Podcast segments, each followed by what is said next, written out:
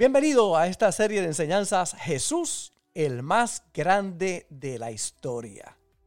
No hay un personaje más grande, más importante, más influyente, el maestro de maestros y sobre todo el Dios que se hizo hombre. De nuestro Señor Jesús podemos nosotros comprender que Él fue el que dividió la historia de la humanidad, el antes de Cristo y el después de Cristo. Ha sido el personaje más estudiado por más de 20 siglos y la figura más importante de la historia humana. Mantente conectado para que puedas comprender quién es y qué ha preparado para todos nosotros nuestro Señor Jesús, el más grande de la historia. En el libro de Juan, de hecho en estas enseñanzas usted va a ver que Juan eh, es uno de los más que habla acerca de la Biblia de esto, por eso le llaman el discípulo del amor, ¿verdad? El discípulo amado. Este hombre experimentó el amor a unas dimensiones realmente espectaculares. Y de hecho, él escribió y registró en Juan capítulo 13, el verso 34. Eh, nosotros ya vimos esta clase Amor 101, ¿verdad? Estamos aprendiendo acerca de amor. Dice, un amor, un mandamiento, perdón, nuevo os doy. Aquí está Jesús predicando le está hablando a gente que tenía muchos mandamientos, conocían el Torá, conocían el antiguo pacto. Y ahora Jesús llega y le dice, yo les tengo un mandamiento nuevo. Un mandamiento nuevo os doy, que os améis unos a otros. Y dice, como yo os he amado, que también os améis unos a otros. Y sigue diciendo, en esto conocerán todos que sois mis discípulos si tuviereis amor los unos con los otros. Entonces Jesús viene a establecer una nueva pauta y una enseñanza al pueblo, a sus hijos, a la iglesia.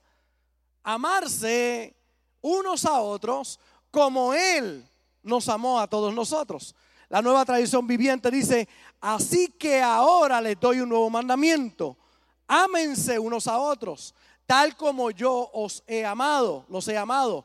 Ustedes deben amarse unos a otros. El amor que tengan unos por otros será la prueba ante el mundo de que son mis discípulos.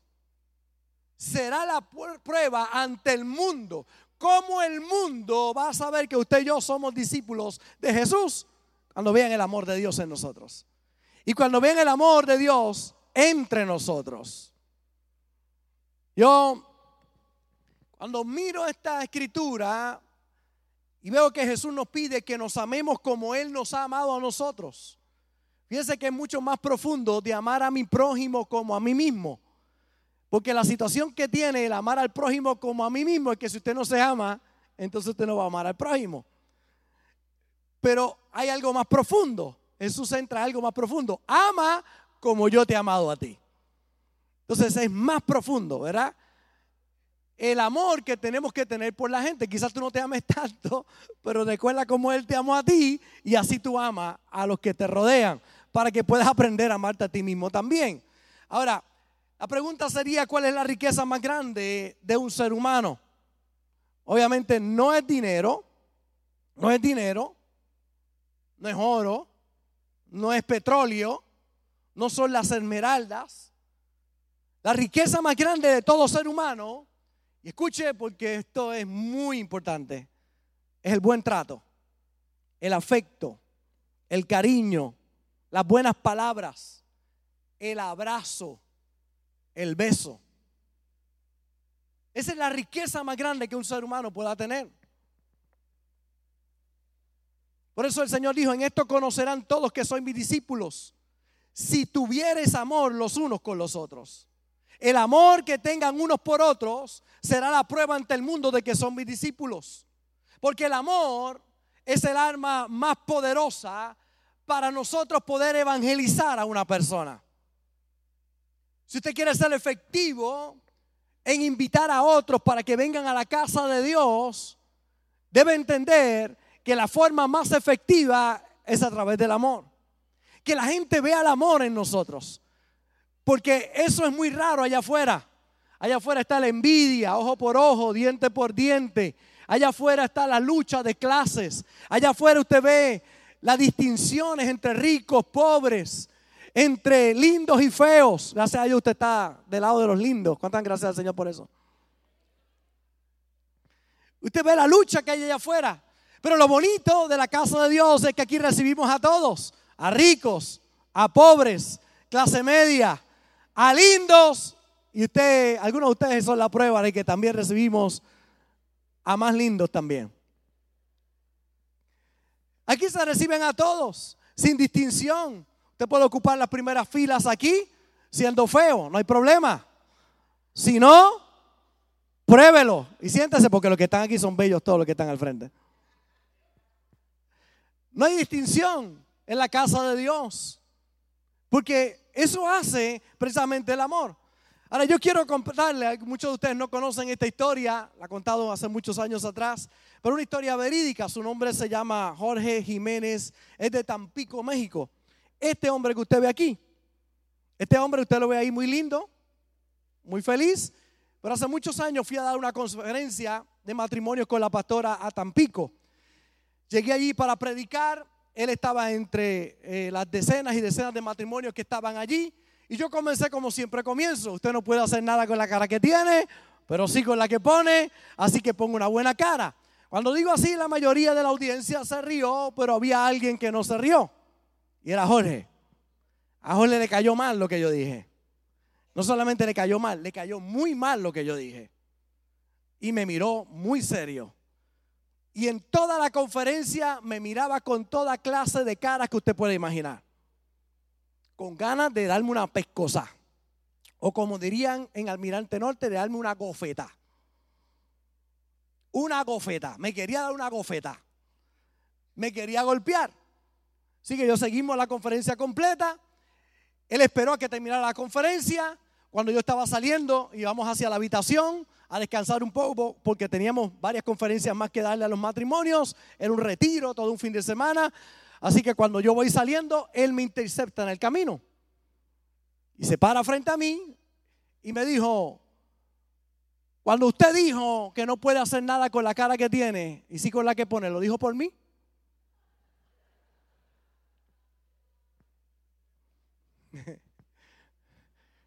y yo le dije, no lo dije por usted, es una frase que utilizo constantemente para animar a la gente a que ponga su mejor cara. Y me dijo, pues yo sentí que usted lo dijo por mí, por la cara que tengo, porque yo tengo una cara seria. Y yo lo miré y le dije, esa es la mejor cara que usted tiene. Y me dijo, sí, pues está bien, pues esa es la mejor cara que usted puede poner. Pues entonces usted no tiene problema. La realidad es que tuvimos un momento tenso. Yo, usted sabe cómo soy, le eché los brazos, le dije, no lo hice por usted, pero yo sé que Dios tiene una obra linda este fin de semana para su vida nada, continuamos las próximas conferencias. Hablando, la cara fue cambiando hasta el domingo, que tuvimos varios servicios que compartí con ellos allá, y la cara de Jorge era otra. Jorge había cambiado, ya estaba ahí, ahí estaba. Ya se sonreía. Cuando se acaba toda la conferencia, la esposa se acerca a donde nosotros y me dice, pastor, perdone por lo que pasó con mi esposo. Ella me sacó aparte y dije, tranquila, yo me siento bien, no hay problema. Me dice que usted no sabe cómo es mi esposo. Mi esposo se para en medio de un servicio e insulta a cualquier pastor. Mi esposo es muy agresivo. Sin embargo, con usted no pudo. Me dijo, él, él, yo estoy segura que se trató de parar, no pudo pararse, espero hasta el final. Habló con usted, pero mi esposo insulta al que sea. La realidad es que lo que ha pasado en la vida de mi esposo este fin de semana es algo muy grande. Gracias, pastor. Han pasado muchos años. Hoy es uno de los pastores asistentes de la iglesia allá en Tampico. Este hombre que está aquí me escribe constantemente dándome las gracias por la paciencia que tuve, por el amor que tuve al acercarme a él y al acercarse a mí. Yo pude haber eh, reaccionado de muchas maneras. Sin embargo, no hay nada más fuerte y más poderoso que el amor. Cuando usted camina en amor. Cuando usted mira el Padre Celestial, nuestro Dios se revela como Padre. Por eso el Padre nuestro, cuando los discípulos le dicen a Jesús, enséñanos a orar, Jesús le dice, así van a orar, Padre nuestro que estás en los cielos.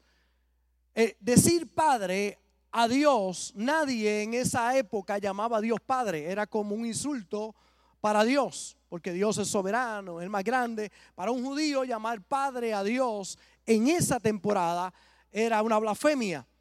Sin embargo, Jesús le enseña, trae la revelación nueva. Yo lo digo en el día de hoy, para usted es algo normal. Pero decirle esto en ese tiempo era como enseñar algo totalmente nuevo. Dios es tu Padre. Míralo como tu Padre. Míralo como el Padre Celestial, el Padre que ama incondicionalmente. Hace unas semanas atrás me encontré a Carlitos limpiando a Eva en el baño de los varones. Estaba allí cambiando su bebé.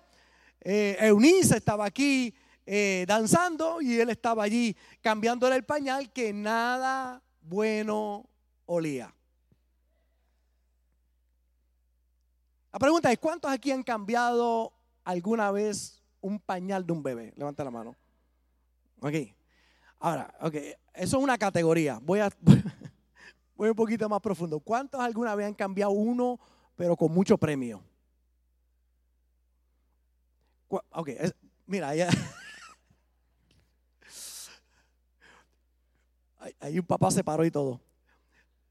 ¿Cuántos han cambiado uno embarrado, embarrado, embarrado? Que se sale por el pamper para afuera, una cosa. Muy bien. Cuando lo cambia, ¿bota el pañal o el bebé?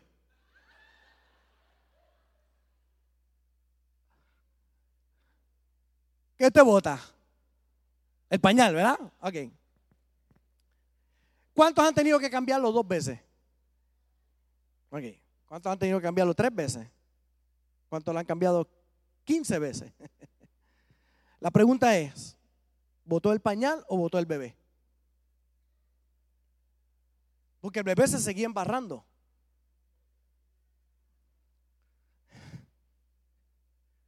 Si usted lo dejan cuidando un bebé todo el día, se va a embarrar muchas veces. La pregunta es, ¿usted piensa que es más barato botar al bebé que al pañal? O no importa las veces que lo embarre, usted lo va a limpiar.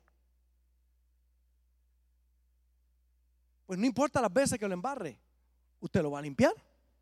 Porque es su bebé. Y usted dirá, pastor, ¿y por qué usted trae esa analogía? Porque muchos de ustedes siguen embarrando el pamper. Muchos de ustedes, como yo, la seguimos embarrando. Cometemos errores la embarramos. ¿Cuánto las ha embarrado bien embarrada? Levanta la mano. No estoy hablando de bebé, porque mí eso era horrible de bebé. Estoy hablando grande. ¿Cuántos todavía le embarran? ¿Y Dios alguna vez ha pensado en botar el pañal o el bebé? El pañal. Porque no importa las veces que tú te embarres, tu padre te va a limpiar. Tu padre está ahí para limpiarte. Lo que aspira a todo padre es que un día deje de, embarrar los, los, pampers, ¿verdad? Y que vayas solito al baño y que puedas crecer, que puedas madurar. Ese es el deseo de todo padre. Pero ¿cuántos aquí, si su hijo se vuelve a embarrar otra vez siendo grande, lo limpiarían otra vez? No importa. No importa las veces que pueda ocurrir, usted lo va a hacer porque usted tiene un corazón de padre, de madre, para ese hijo. ¿Qué te hace pensar que si tú siendo humano lo harías, tu Padre Celestial, el Padre Perfecto, no lo va a hacer a tu favor? Porque el amor del Padre es incondicional. No tiene límites. Tarde o temprano la aspiración es que crezcas, que vayas y uses el baño. Pero no importa las veces que tú lo hagas, tu Padre Celestial está ahí para ti. Por eso es importante que entendamos la profundidad de lo que es el amor. Porque debemos amar a nuestro prójimo como Él nos amó a nosotros. Y si Él te ama, aunque vuelvas a embarrarte otra vez, ¿por qué tú no puedes amar a otro que, te, que la embarran contigo?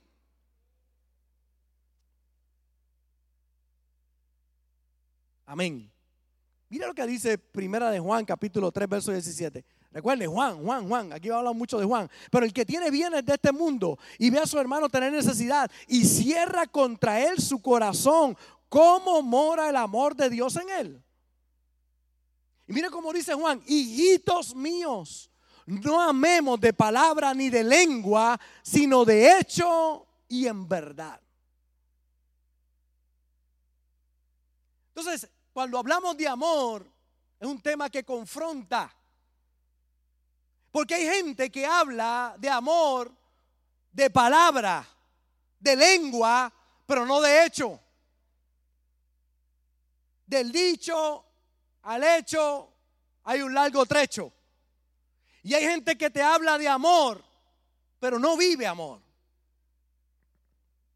Y cuando entendemos lo profundo que es el amor y lo que puede provocar en nosotros nuestra vida va a ser revolucionada. Tu propósito está al servicio del amor. Este pensamiento de Henry Boyle dice, aquel que procura asegurar el bienestar ajeno, ya tiene asegurado el propio. El viaje más importante que podemos hacer en la vida es el de conocer a otro en el camino. Es la oportunidad de saber que vinimos a esta tierra con un propósito. Un pensamiento que utilizo mucho, porque sabes, esta es una iglesia misionera, es una iglesia que ama al prójimo, que trabajamos con el necesitado. Y utilizo mucho este pensamiento. Me busqué a mí mismo y no me encontré. Busqué a Dios y se me escondió. Busqué a mi prójimo y encontré a los tres.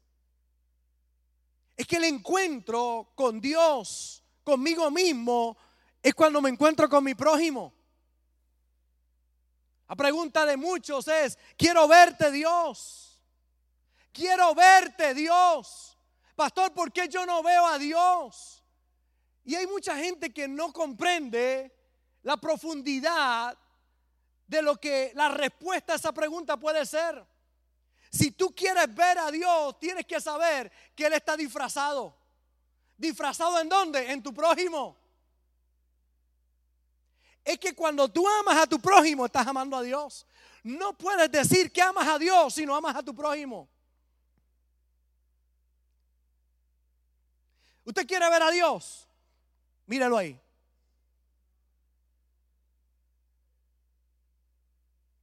Se llama Bessie. Bessie le falta sus extremidades. Vive en Honduras. Pero más que Bessie, ese es Dios. ¿Usted quiere ver a Dios? Míralo ahí. Ahí está Dios. ¿Usted quiere ver a Dios? Mírelo ahí. Esa criaturita te quiere ver a Dios. Ahí está Ángelo en las misiones. Ese es uno de nuestros confinados que llega aquí a la casa y lo abrazamos. Si lo hiciste por mis pequeños, por mí lo hiciste. Ah, pastor, pero está tatuado. ¿Cuántos sabían que Dios tiene tatuaje también? Ahí está. ¿Te quiere ver a Dios?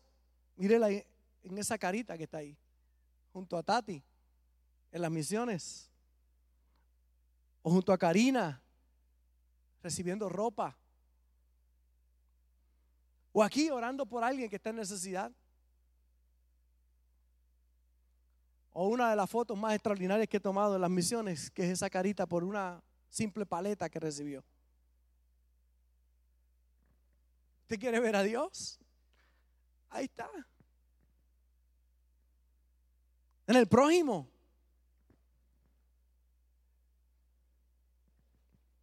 Está disfrazado. El Señor te dice, estoy en el rostro del necesitado. Por eso cuando tú te pones en las manos del amor, Él te llevará al propósito que da sentido a tu vida. El bien individual está en el bien común. Por eso deja de pensar en el yo y piensa en el nosotros. Porque no hay mayor infelicidad que aquel que solo piensa en él. Uso mucho esta anécdota en prédicas. Un capitán cuenta que se aproximó un herido en medio del fragor de la batalla y le preguntó, ¿quieres que te lea la Biblia? El hombre le dijo, primero dame agua, que tengo sed, dijo el herido. El capitán, el capellán le dio el último trago de su cantimplora, aunque sabía que no había más agua en kilómetros a la redonda. Ahora, preguntó de nuevo, te leo la Biblia. Primero dame de comer, suplicó el herido. El capellán le dio el último pedazo de pan que atesoraba en su mochila. Tengo frío, fue el siguiente clamor y el hombre de Dios se despojó de su abrigo pese al frío que había y cubrió al lesionado. Ahora sí, le dijo al capellán, háblame de ese Dios que te hizo darme tu última agua, tu último pedazo de pan y tu único abrigo. Yo quiero conocer a ese Dios. Amar a Dios y amar al prójimo no son dos eventos separados. Amamos a Dios amando al prójimo. Entonces, de nuevo, mire qué dice Juan. Aquí está Juan, amados, Amémonos unos a otros porque el amor es de Dios. Todo el que ama es nacido de Dios y conoce a Dios. El que no ama no ha conocido a Dios porque Dios es amor. En esto se mostró el amor de Dios para con nosotros, en que Dios envió a su Hijo unigénito al mundo para que vivamos por Él. En esto consiste el amor no en que nosotros hayamos amado a Dios, sino en que Él nos amó a nosotros y envió a su Hijo en propiciación por nuestros pecados. Amados, si Dios nos ha amado así, debemos también nosotros amarnos unos a otros. Nadie ha visto jamás a Dios. Si nos amamos unos a otros, Dios permanece en nosotros y su amor se ha perfeccionado en nosotros. Se ama a Dios amando al prójimo. El amor no es una emoción, es una decisión. Y es que podría ser muy fácil cuidarnos de nosotros mismos, cuidar también de los nuestros. Pero tu felicidad, tu llenura interior, aparte de cuidar de ti, que es importante, y de cuidar de los tuyos, tu felicidad y tu llenura interior la paz interior está completa cuando bendecimos al prójimo. No hay verdadera paz cuando vives solo para ti, para los tuyos. Hay paz completa cuando tú vives para otro también. De nuevo, sin descuidar lo tuyo. Tienes que amar a tu familia, tienes que amarte tú, tienes que amar a los tuyos, cuidar de los tuyos y que estén bien los tuyos. Pero a partir de ahí, tienes que romper ese círculo también y extenderte al necesitado. Y es que las bendiciones de Dios están amarradas a nuestro prójimo. Mire, primero, el perdón de tus pecados está atado directamente a que perdones a tu prójimo. Tú no serás perdonado si no perdonas. Entonces, el perdón que yo pueda recibir está amarrado a que yo perdone. Si yo no perdono, Dios no me perdona. Mire si es importante que si alguien me hace algo, perdonarlo. ¿Cómo puede haber cristianos odiando a otros y diciendo que aman a Dios? Es imposible que ames a Dios si odias a tu hermano. Entonces el amor confronta, porque no es de lengua y palabras, sino de hechos y en verdad. Entonces dice, primera de Juan otra vez, capítulo 3, verso 14, nosotros sabemos que hemos pasado de muerte a vida en que amamos a los hermanos. O sea, que hay gente que dice que ha pasado a vida pero no, están muertos todavía. El que no ama a su hermano permanece en muerte. Todo aquel que aborrece a su hermano es homicida. Y sabéis que ningún homicida tiene vida eterna permanente en él. Directo. El poder del perdón es importante. Pastor, ¿y por qué tengo que perdonar a aquel que me hizo algo a mí? Porque Dios te perdonó todo lo que le hiciste a él.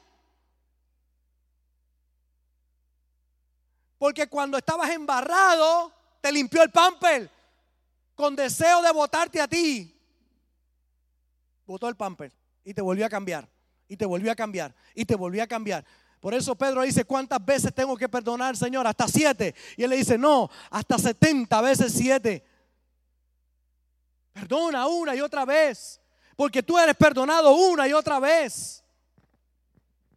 Juan sigue hablando, profundo. En esto hemos conocido el amor en que Él puso su vida por nosotros. También nosotros debemos poner nuestra vida por los hermanos. Pero el que tiene bienes de este mundo y ve a su hermano tener necesidad y cierra contra Él su corazón, ¿cómo mora el amor de Dios en Él? Hijitos míos, no amemos de palabra ni de lengua, sino de hecho y en verdad.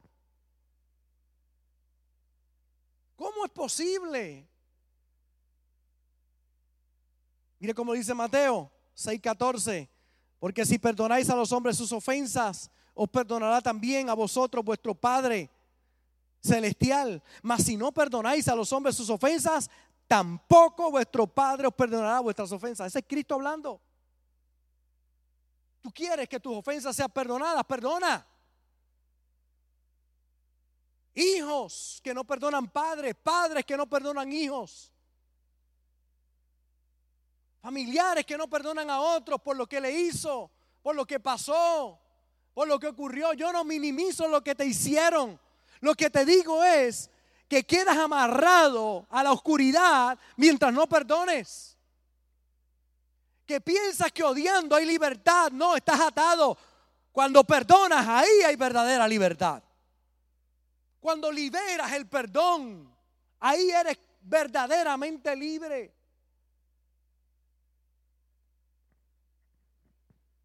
Hago un chiste que le gusta mucho a la pastora. El chinito en el restaurante, estos hombres siempre lo trataban mal, lo molestaban, le hacían virar la comida muchas veces, lo menospreciaban, se reían del chinito, porque el chinito hablaba extraño, ¿verdad? Y el chinito le aguantaba todo. Pero estos hombres, tres hombres, se convirtieron. Vinieron a la iglesia, entregaron su vida a Jesús y su vida comenzó a cambiar. Así que oyeron un mensaje como este y fueron a pedirle perdón al chinito. Llegaron al restaurante y le dijeron al chinito, chinito, eh, hemos, hemos hecho mucho bullying, pero fuimos a la iglesia, el pastor Robert nos predicó, recibimos la palabra, perdónanos por lo que te hemos hecho por tantos años. Eh, tú eres nuestro hermano y te amamos. El chinito le dijo, gracias por pedir perdón.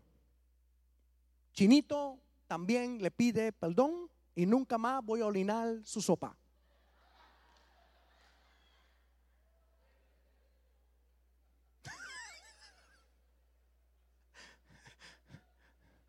Chinito también le pide perdón.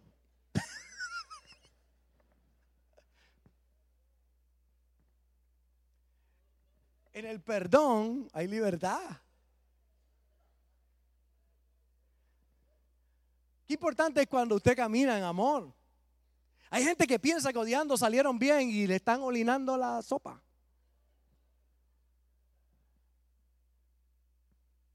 ¿Se están tomando sopa olina?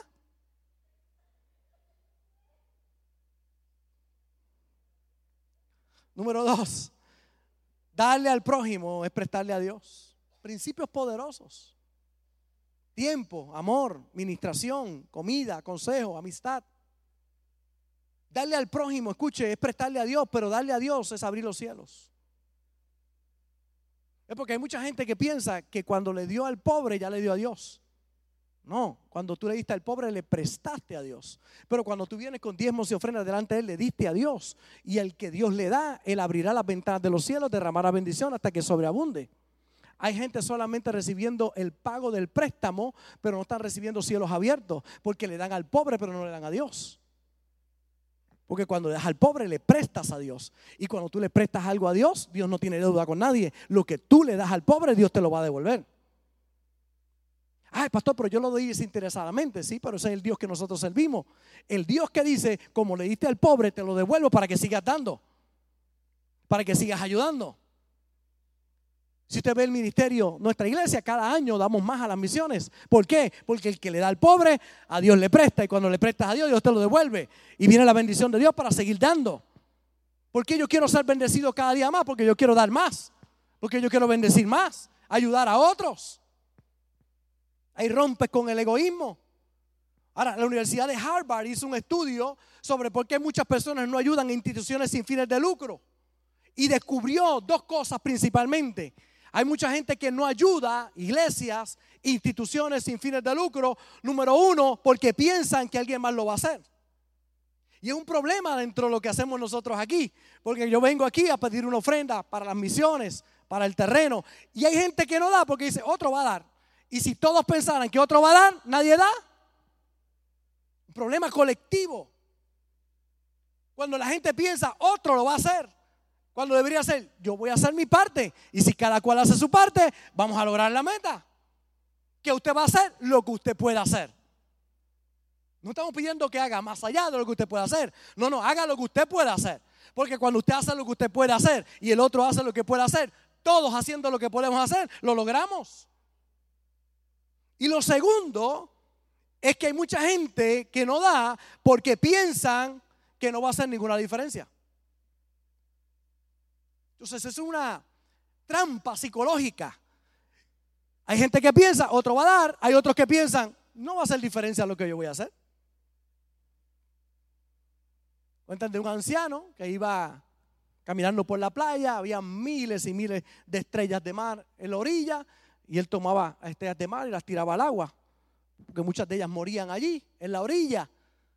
Ya no podían regresar al mar, así que él tomaba una y la tiraba otra vez, y tomaba otra y la tiraba, pero eran miles y miles.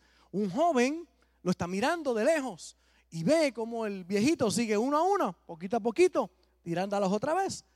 Viene donde el anciano le dice, oiga, señor, lo he estado mirando ya por bastante tiempo, que usted toma estas estrellas de mar y las lanza otra vez. Pero ¿qué diferencia puede hacer lo que usted hace frente a las miles que hay aquí? ¿Qué diferencia puede hacer lo que usted está haciendo? El anciano lo mira y le contesta, tomando una de las estrellas en su mano y lanzándola le dice, para esta es toda la diferencia del mundo. Quizás yo no lo puedo hacer todo, pero esta, esta va a estar bien. Esta va a regresar, esta no va a morir. Entonces el problema que tienen algunos dice, ¿qué diferencia es lo que yo pueda hacer? Mucha diferencia. Porque quizás no lo solucionas todo, pero lo que tú haces puede hacer la diferencia en alguien. Entonces el cuidado que tenemos que tener a la hora de enfrentarnos a compartir porque Dios no te está pidiendo lo que no tienes. Dios te está pidiendo de lo que tú sí tienes. Para compartir, para bendecir a otros. Cuando pedimos para las misiones, para alcanzar a otros. Hay gente que tiene ropa que nunca usa, nueva en su casa, y no la va a usar nunca. Y la van a repartir el día que te mueras. ¿Pero por qué? ¿Por qué no la tomaste y la traíste para la fundación? ¿Por qué no hiciste la diferencia en la vida de alguien? Porque quizás esa estufa no te hace falta, o esa nevera no te hace falta, o ese carro no te hace falta, pero alguien, alguien lo necesita.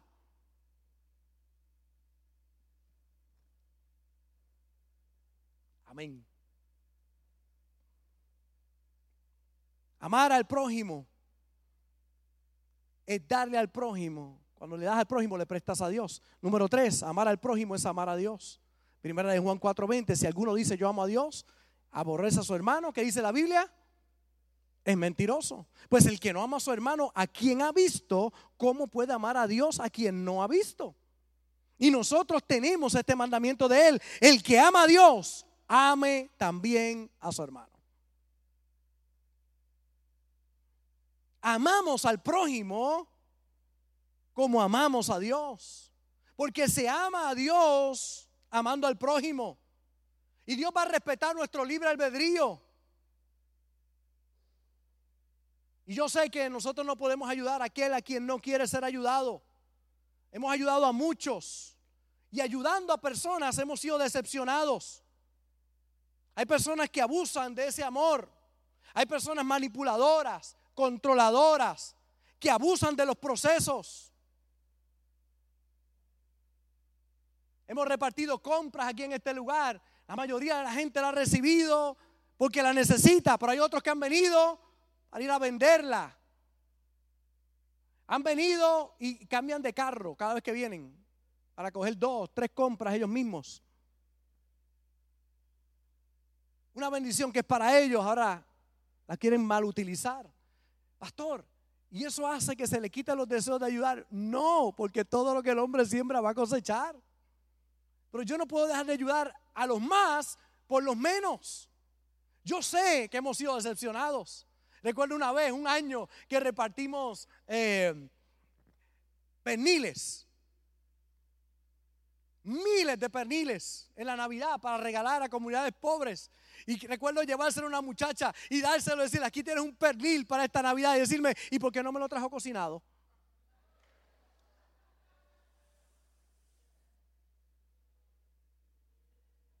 ¿Por qué no me lo trajo cocinado? Regalarle un pernil a alguien y que te diga, ¿y el arroz y la habichuela dónde está?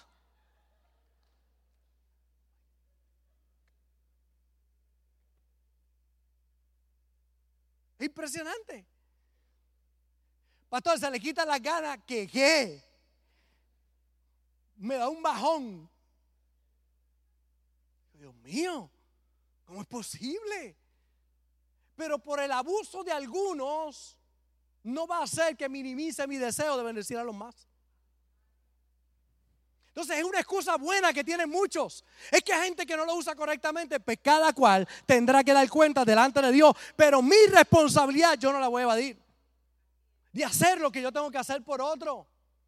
De bendecir a los demás. Jesús sana un hombre y le dice, por favor, no digas nada a nadie de lo que ocurrió, te sané, pero no se lo digas a nadie. El hombre fue, lo divulgó por todos los lugares y ya Jesús no podía entrar a la ciudad. Hay gente que usted le hace bien, le da instrucciones y hace todo lo contrario. Pero eso no significa que Jesús no sanó más paralíticos, siguió sanando gente. Porque hay gente que no sigue instrucciones, hay gente que no hace lo correcto, pero tranquilo, nuestro llamado es hacer el bien.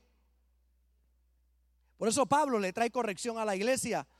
Porque también dice Pablo, cuando estábamos con vosotros, os ordenamos esto. Si alguno no quiere trabajar, tampoco coma. Porque oímos que algunos de entre vosotros andan desordenadamente, no trabajando en nada, sino entremetiéndose en lo ajeno.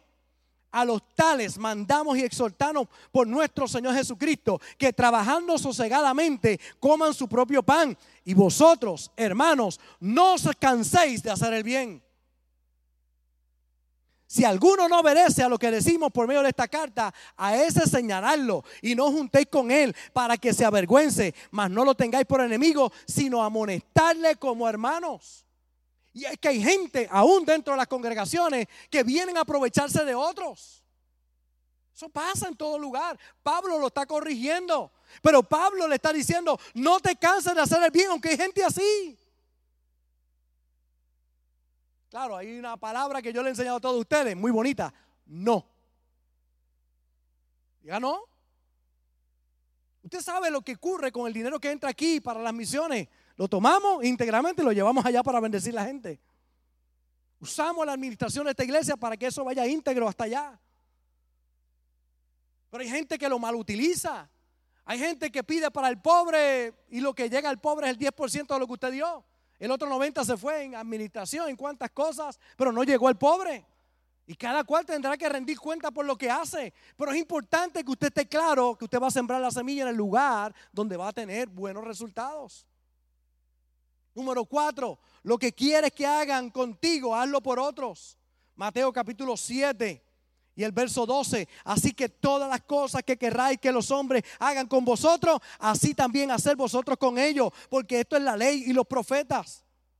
Dar a otros es hacer una cuenta en los cielos. Quieres que te abracen, abraza. Quieres que te besen, besa. Quieres que te saluden, saluda. Quieres que te sonrían, sonríe. Lo que tú quieras que hagan contigo, hazlo tú con otros. Pastor, es que a todo el mundo usted lo quiere, porque yo quiero a todo el mundo.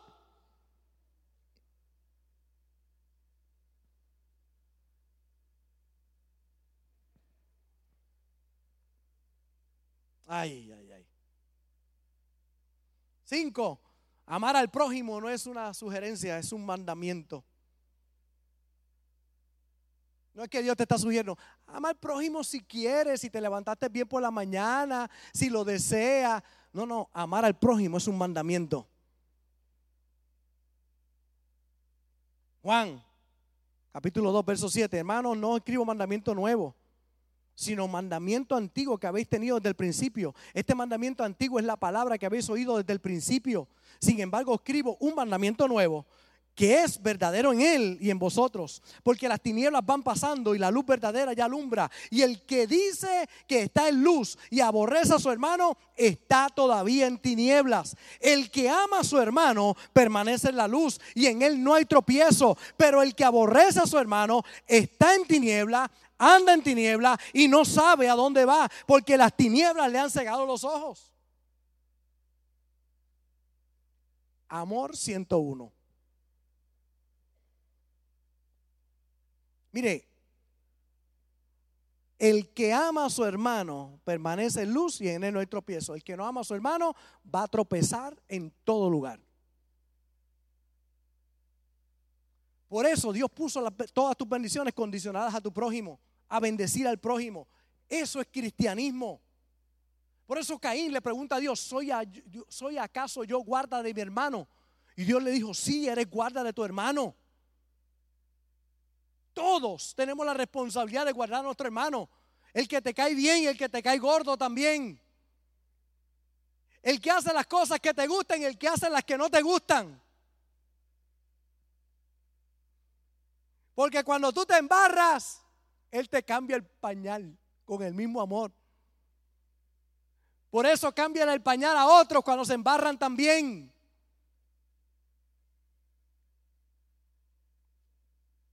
Pastor, es que esta iglesia no es perfecta. No lo, yo lo sabía. Desde la primera fila, mire, ese Sammy que está ahí, ese no es perfecto. Él no es perfecto. Es más, desde antes de la primera fila, el que está acá al frente no es perfecto. Yo no soy perfecto. No lo soy. Su pastor no es perfecto. Camino a la perfección, voy. Deseo ser mejor cada día, sí. Pero no soy perfecto. Mis hijas saben que no soy perfecto. En estos días le hablé incorrecto a la pastora frente a Vicky, a Julio. En medio del fragor de todo lo que estamos haciendo, le hablé incorrectamente a ella. Y me dio vergüenza. Y le pedí perdón a ella, le pedí perdón a Julio, le pedí perdón a Vicky, porque ese no es el ejemplo que yo quiero darle. Había una buena excusa, mucho estrés, una situación que había que enfrentar. ¿Era excusa? No. ¿Pidió perdón? Sí. Perdóname. Fallé. Esa no es la manera de hablarte. De eso se trata. La embarré. Sí, bien embarrá. Apestoso estaba eso. Y es que estamos para servir. Y servir es la tarea más importante o más grande de la vida. Por eso Dios encarnado nos dio la sabiduría del cielo. Jesús dijo, no vine a ser servido, sino a servir. La pregunta, quiero verte Dios, estoy disfrazado en tu prójimo. ¿Qué debo? Y con esto voy a cerrar. ¿Qué debo procurar para mi prójimo? ¿Qué debo procurar para mi prójimo? Número uno, la salvación de su alma y el perdón de sus pecados. Que todo el que te rodee Reciba a Jesús como Señor y Salvador. Que todo el que te rodee pueda ser evangelizado. Pero no tienes que predicar con palabras, predica con hechos. Es que hay mucha gente que invita a otros a la iglesia, pero viven como si no vinieran a la iglesia. Vive para Dios y la gente cuando te vea va a decir, ¿qué iglesia tú vas? Yo quiero ir. Yo quiero ir a esa iglesia que tú estás yendo. Yo cuando llego a lugares no tengo que decir que soy pastor o que soy cristiano. Vivo como cristiano, vivo como un ministro de Dios. Y cuando la gente ve eso, hay gente que me habla y habla malo y todo, y dice mil cosas. Y después cuando me preguntan, ¿a qué usted se dedica? Yo soy pastor. Y me hacen, mm". ay, perdón. Perdón, ¿por qué? Como que yo vi unas palabras ahí, tranquilo, todo está bien. Cuando la gente ve el amor, eso hace toda la diferencia del mundo. Comparte tu salvación con otros. Invita a otros a la casa de Dios. Pero más que con palabras, usa las palabras, pero más que con palabras, con tus hechos. Y tú vas a ver que cuando tú compartes la salvación con otros, uff, la paz que viene a tu corazón es enorme. Número dos, ¿qué debo procurar para mi prójimo? Lo necesario para la vida. Santiago capítulo 1, capítulo 2, verso 14. Hermanos míos, ¿de qué aprovecha si alguno dice que tiene fe y no tiene obras? ¿Podrá la fe salvarle? Y si un hermano o una hermana está en desnudo, si tiene necesidad de mantenimiento de cada día, y alguno de vosotros les dice, id en paz, calentados y saciados, pero no le dais las cosas que son necesarias para el cuerpo, ¿de qué aprovecha? Así también la fe, si no tiene obras, está muerta en sí misma. Si está a tu alcance, ayudar, ayuda. Pastores, ¿qué? ¿No está al alcance mío? Pues busca a alguien que te pueda ayudar.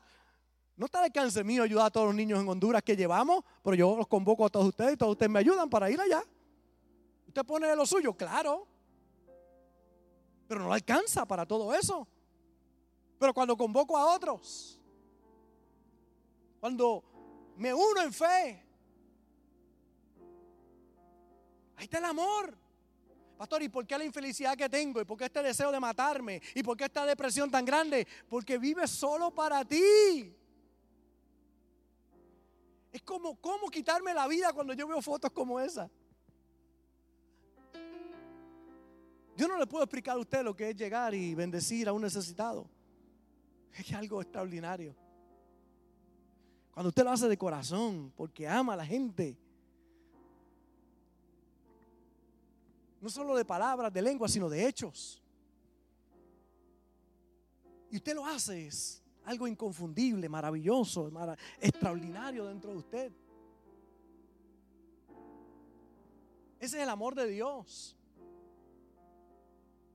Hay algunos que no dan nada, no ayudan en nada, pero todos lo critican. ¿Y por qué tienen que decirlo, pastor? Bueno, tenemos que decirlo por varias razones importantes. Número uno, porque somos una institución sin fines de lucro. Y tenemos que rendir informe a la gente de dónde está el dinero que ellos están dando para lo que estamos haciendo. Hay que decirlo. Y número dos, para que sepan lo que estamos haciendo y nos ayuden para hacer más. ¿Cómo van a saber si no le enseñamos lo que estamos haciendo? Hay que enseñarlo. Ah, es que la Biblia dice que no sepa tu derecha lo que hace tu izquierda. No saben ni por qué Jesús dijo eso. No tenía que ver nada con el dar al prójimo. Tiene que ver con la intención del corazón. Porque si tu intención está torcida, pues no es correcto. Pero si tu intención es correcta, no hay problema con eso. ¿Qué debo hacer por el prójimo? Orar por tu prójimo. Amar al prójimo no es solo no hacer daño, sino hacer el bien. Porque hay gente que dice, es que yo no lo hago mal a nadie, pero tampoco lo haces bien. Estás en el mismo pecado que el que no hace. Porque el que sabe hacer lo bueno y no lo hace, le es contado como pecado. Por eso prójimo es más que próximo. Prójimo, perdón, es el más próximo. Es el que está ahí. Por eso la Biblia dice que vayamos a Jerusalén a Samaria, a Judea y hasta lo último de la tierra. Ama al más próximo y luego al menos próximo. Ama al que está cerca de ti. Y tú vas a ver que cuando tú amas al que está cerca de ti, Dios te va a proveer para que ames un poquito más allá. Y después Dios te va a proveer para que ames un poquito más allá. Cuando llegamos a Vega Baja, teníamos que amarnos a nosotros porque no había para nada. Nos amamos nosotros, empezamos a amar un poquito aquí, un poquito allá, amar un poquito. Y hoy estamos en las naciones amando y bendiciendo a un montón de gente.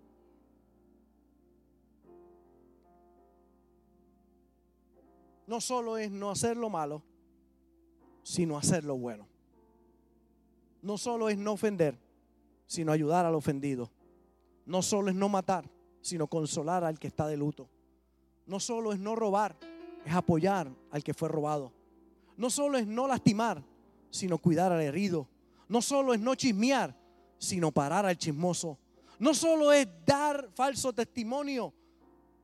No solo es no dar falso testimonio, sino es decir la verdad. No solo es no amar, no solo es no amar, sino amar con el amor de Dios. Amar al prójimo no es tan solo una posición donde no hago mal al prójimo, sino una acción en el cual me comprometo a hacer el bien. No es estar pasivo sin meterme con nadie, es estar activo y buscar el bien de todos. Por eso en el día de hoy te digo, ama. ama. Amor es la clave. Amor te va a llevar a un nuevo nivel. Amor le va a dar el propósito a tu vida. Ama y ama con todo tu corazón. Ama como Él te amó a ti primero. Que no viendo tus imperfecciones y tu pecado, te salvó, te limpió el pamper y te lo ha tenido que limpiar por mucho tiempo. Agradezco a Dios cada vez que me limpia el pamper. Y me perdona una vez más. Y me levanto con nuevas fuerzas. Pastor, digo, Señor, pero no volver a embarrar otra vez. Ayúdame a hacerlo mejor. Por eso en el día de hoy la asignación es muy clara. ¿A quién tienes que ir a pedir perdón o a quién tienes que perdonar? ¿A quién? No dejes este mensaje simplemente una prédica. Hay una carta que tienes que hacer, un email que tienes que enviar, una llamada que tienes que hacer, un texto que tienes que enviar. Hay una llamada importante que debes hacer. Hay alguien que tienes que visitar y decirle, mira, vamos a acabar con esto ya, aquí estoy. Pastor, y si la persona no reacciona correctamente, pues él tendrá que dar cuenta por lo que ha hecho, pero tu parte, de tu parte. La Biblia dice, en cuanto a nosotros, estad en paz con todos. En cuanto a mí, yo voy a estar en paz con todo el mundo. Lo que me toca a mí, yo lo voy a hacer. Y si me avergüenzan, tranquilo, porque papá Dios te va a exaltar, Dios te va a levantar. Pero lo que tienes que hacer, hazlo. No permitas que un solo día más esté distanciado de tu familia. No necesariamente tienes que vivir con ellos, no necesariamente tienes que estar todos los días con ellos. Hay gente que es mejor amarlos de lejos que odiarlos de cerca. Que hay que tener distancia, pues son tóxicos. Pero eso no significa que estoy en guerra contigo. Te amo, te quiero y de lejos.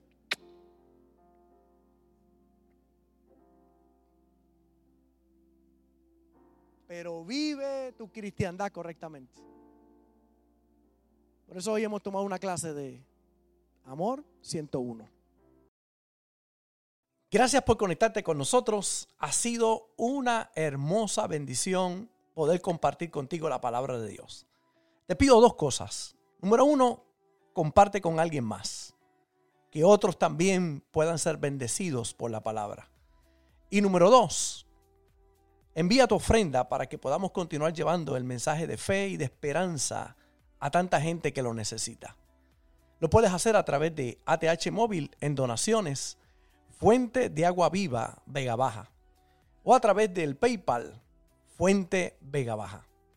Si no das, no pasa nada. Pero si das, Él ha prometido abrir las ventanas de los cielos y derramar bendición hasta que sobre y abunde. Muchas bendiciones.